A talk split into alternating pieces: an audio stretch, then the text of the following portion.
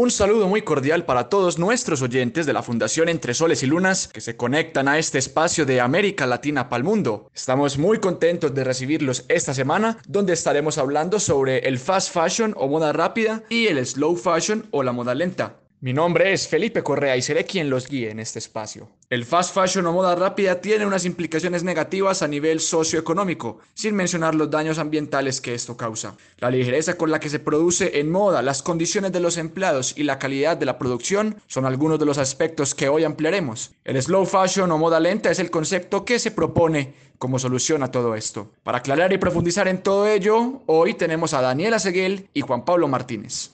Sin más que agregar, vamos entonces a preguntarle a Juan Pablo Martínez. Él es diseñador colombiano y pionero en la moda sostenible de su país. Juan Pablo, cuando hablamos de fast fashion o moda rápida, ¿a qué hacemos referencia? Para entender el fast fashion hay que entender un poco de la historia de la moda. El, sistema actual del fast fashion se creó hace 30 años. Uno tiene la tendencia a pensar que cuando un sistema existe es que siempre ha estado así y siempre ha sido así. Y eso pasa sobre todo con las nuevas generaciones que no tienen como ese contexto histórico de, lo, de lo, que ha pasado en la moda. Eh, yo a veces en las charlas cuando a, jóvenes les, les, explico que en los 70 cuando mi mamá me compraba un blue jean y yo iba creciendo, ella le soltaba el dobladillo dos, tres, hasta cuatro veces y se veía una línea blanca en el ruedo, a la altura del ruedo, que marcaba la altura a la que yo estaba creciendo y pues eso a las generaciones nuevas les parece inconcebible. La mamá le, le soltara el dobladillo y se lo volviera a, a, coger. Para hacer la historia corta y responder brevemente a esta pregunta, el fast fashion nació hace unos 30 años, 40 años, no tengo muy clara la fecha, cuando el señor Amancio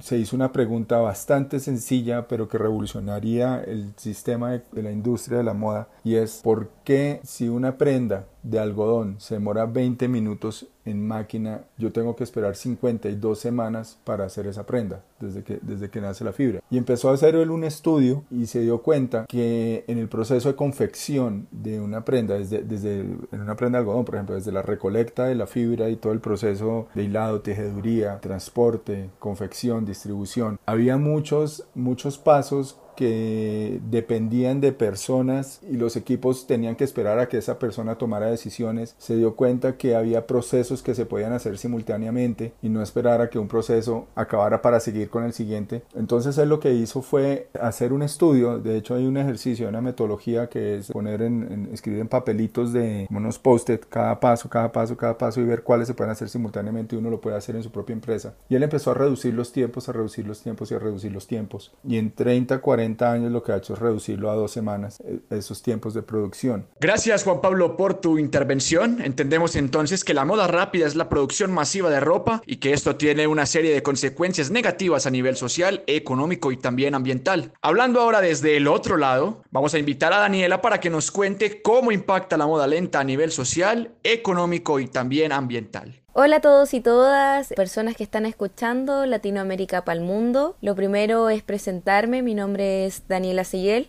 soy de profesión relacionadora pública chilena y lo primero que me gustaría mencionar es cómo impacta la moda rápida, social, ambiental y económicamente. Sabemos que existe una cruda realidad, esa que no vemos en las publicidades, que nos aborda constantemente la agenda setting y por eso también es importante alzar la voz por las personas que están detrás de esta industria y el medio ambiente que se ha contaminado desmedidamente. En cuanto a las personas, por supuesto, uno de los de las fechas que recordamos es lo que sucedió en Bangladesh, donde mueren más de 1300 personas y más de 2500 quedan heridas, donde las condiciones laborales eran pésimas, donde mm, la infraestructura del lugar no era el adecuado, donde las personas se habían manifestado el día anterior y habían dicho que no estaban las condiciones y aún así los mandaron a, a trabajar al día siguiente. Creo que este tipo de noticias no fue abordada de la forma que realmente se necesitaba en su tiempo en el 2013. Si bien hay algunas noticias, no están teniendo la tribuna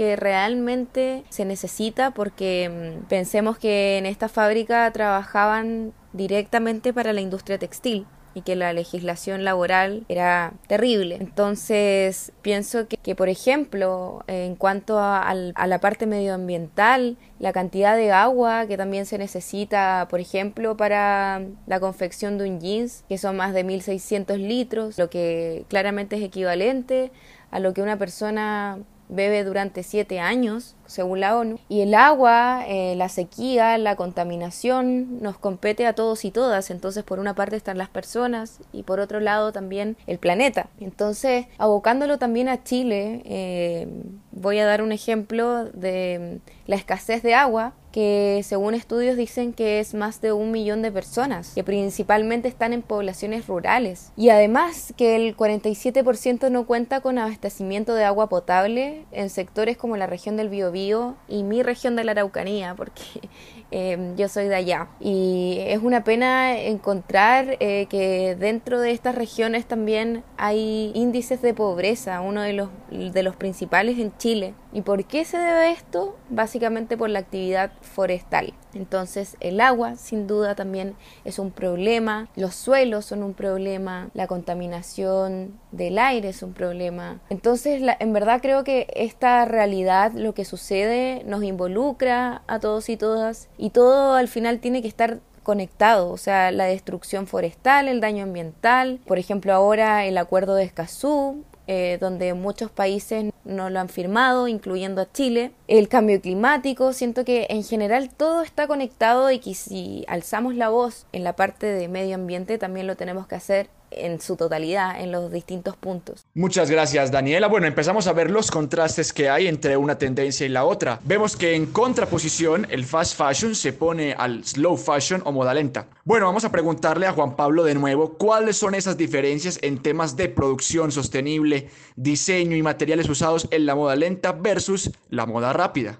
El slow fashion es un término que se ha aplicado a la ligera muchas veces a, lo que conocemos como moda sostenible o eco fashion o moda responsable o moda ética, como lo quieran llamar. También lo llaman slow fashion. Para mí slow fashion es una de las categorías de la moda sostenible. Como su nombre lo indica, es la moda lenta, es la moda que, que requiere un tiempo y una elaboración por unos maestros en el oficio de confeccionar. Algunos ejemplos son, por ejemplo, la sastrería clásica masculina la calle más famosa de sastres en el mundo está en Londres, se llama Savile Row. Y para que un eh, sastre le den el título de sastre de Taylor, tienen que pasar 20 años hasta que él conozca el oficio.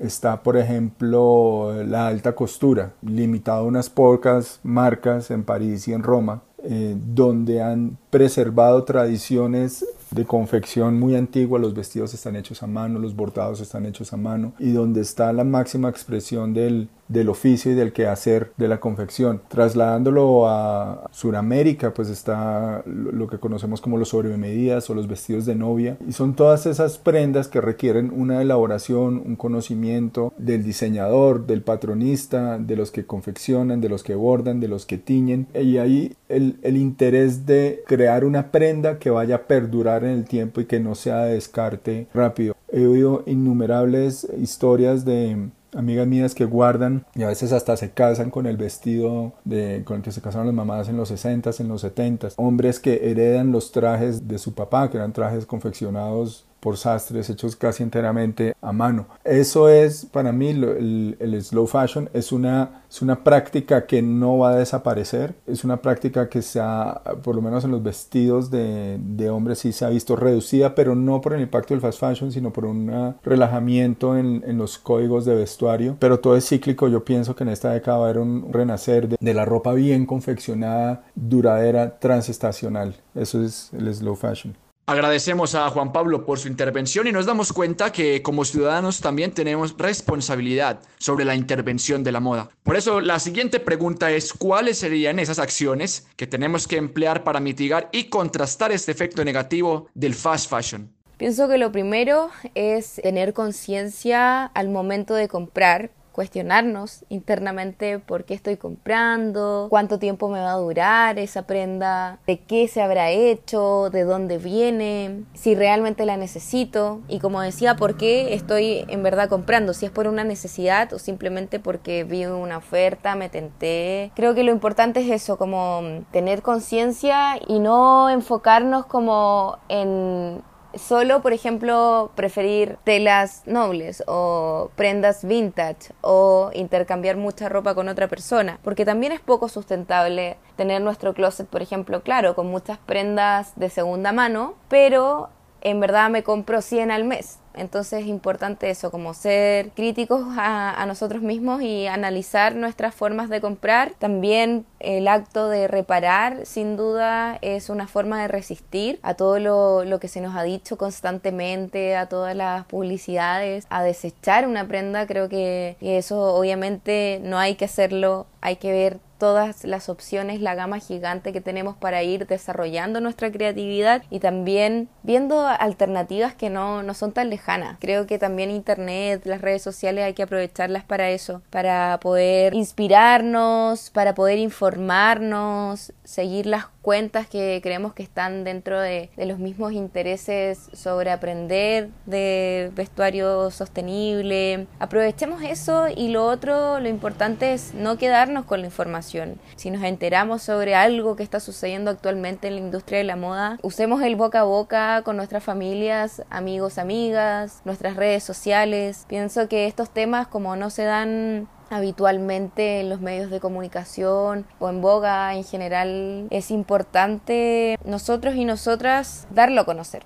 Y bueno, lo que siempre menciono, el reparar, transformar, heredar, eh, no considerar las prendas como por temporada, sino que darles distintas alternativas, bueno, las telas nobles, lo vintage, según nuestros intereses, pero de forma medida, como decía anteriormente, sin duda van a contribuir al cambio. Bien, bien, eh, pero hablando de este mismo tema, Daniela, cuando hablamos de sostenibilidad y lo hablamos mucho en el programa, esto implica que los diseñadores y los emprendedores garanticen que los colaboradores que hacen parte de la cadena de producción tengan unas garantías. ¿Bajo qué condiciones podemos hablar entonces de un trabajo que es sostenible desde toda su cadena productiva? Pienso que la transparencia y prácticas justas son claves y que sin duda estamos avanzando progresivamente, pero eso también debería ir de la mano con políticas públicas. Por ejemplo, actualmente en Chile está una ley que es la Ley de Responsabilidad Extendida del Productor y Fomento al Reciclaje. Y claro, sus objetivos, que bien los determinan en sus páginas, es básicamente establecer que existe una responsabilidad por los productos que se fabrican a través de la prevención y también la generación de residuos y que eso se pueda transformar en reciclaje, que lamentablemente no abarca la industria de la moda, que en este tipo de leyes también debería incluirse no solo como la prevención y responsabilidad de los productos, pienso que es necesario que también de las personas, sería súper consciente, ¿no? Que se preocupe como de, de los productos, pero también en las condiciones que se han fabricado esos productos. Y sin duda una prenda sostenible de tener coherencia en qué materiales se usa, cómo se hace, cómo trabajan esas personas que lo fabrican. Es absurdo pensar en crear una prenda con una tela muy eco, pero por otra parte no tener a mis trabajadores y trabajadoras con contrato, exigirles trabajar más horas que las realmente que corresponden, exponerlas a lo tóxico que no sé, puede traer algún producto, y que al final le va a traer problemas a su salud, entre otras cosas. Es por eso que siento que surge fundamental que toda la cadena productiva sea sostenible en el caso de, prendas eco y que obviamente sean un beneficio y, tengan un menor impacto para el medio ambiente y, y quien hace la ropa. Como decía, es muy coherente que esas dos cosas estén unidas.